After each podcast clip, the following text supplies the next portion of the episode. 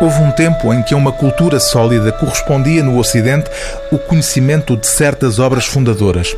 Os clássicos gregos e latinos e a Bíblia foram ao longo dos séculos referências sem as quais dificilmente se compreenderia grande parte das obras produzidas pela cultura ocidental.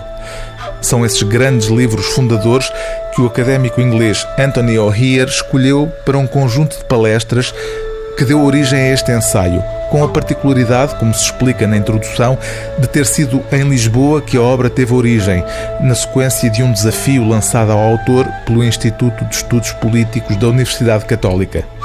Entre o outono e a primavera do ano letivo de 2004-2005, Anthony O'Hear lecionou na Universidade Católica uma cadeira intitulada A Tradição dos Grandes Livros. O conjunto corresponde a cerca de duas dezenas de obras havendo entre elas um livro em língua portuguesa, Os Lusíadas de Camões. Cada capítulo corresponde a uma obra com uma síntese do livro tratado, numa análise simultaneamente erudita e de uma absoluta clareza. Começa naturalmente por Homero, com a Ilíada e a Odisseia, e termina no Fausto de Goethe.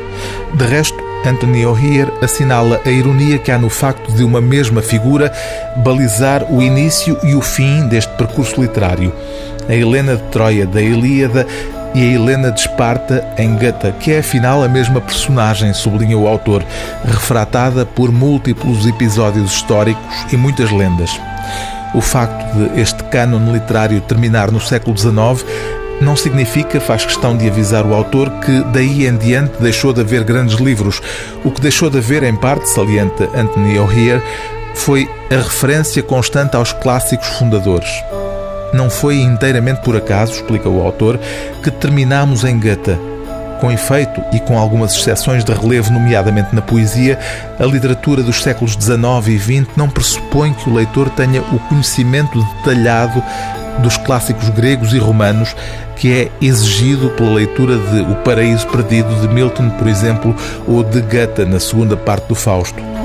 Por razões que não temos agora tempo de analisar e para nossa vergonha coletiva, para a esmagadora maioria dos nossos contemporâneos, estas referências são livros fechados. Uma das razões do que aqui se escreveu é começar a abrir esses livros. O livro do dia TSF é Os Grandes Livros, de Anthony O'Hear, tradução de Maria José Figueiredo, edição Aleteia.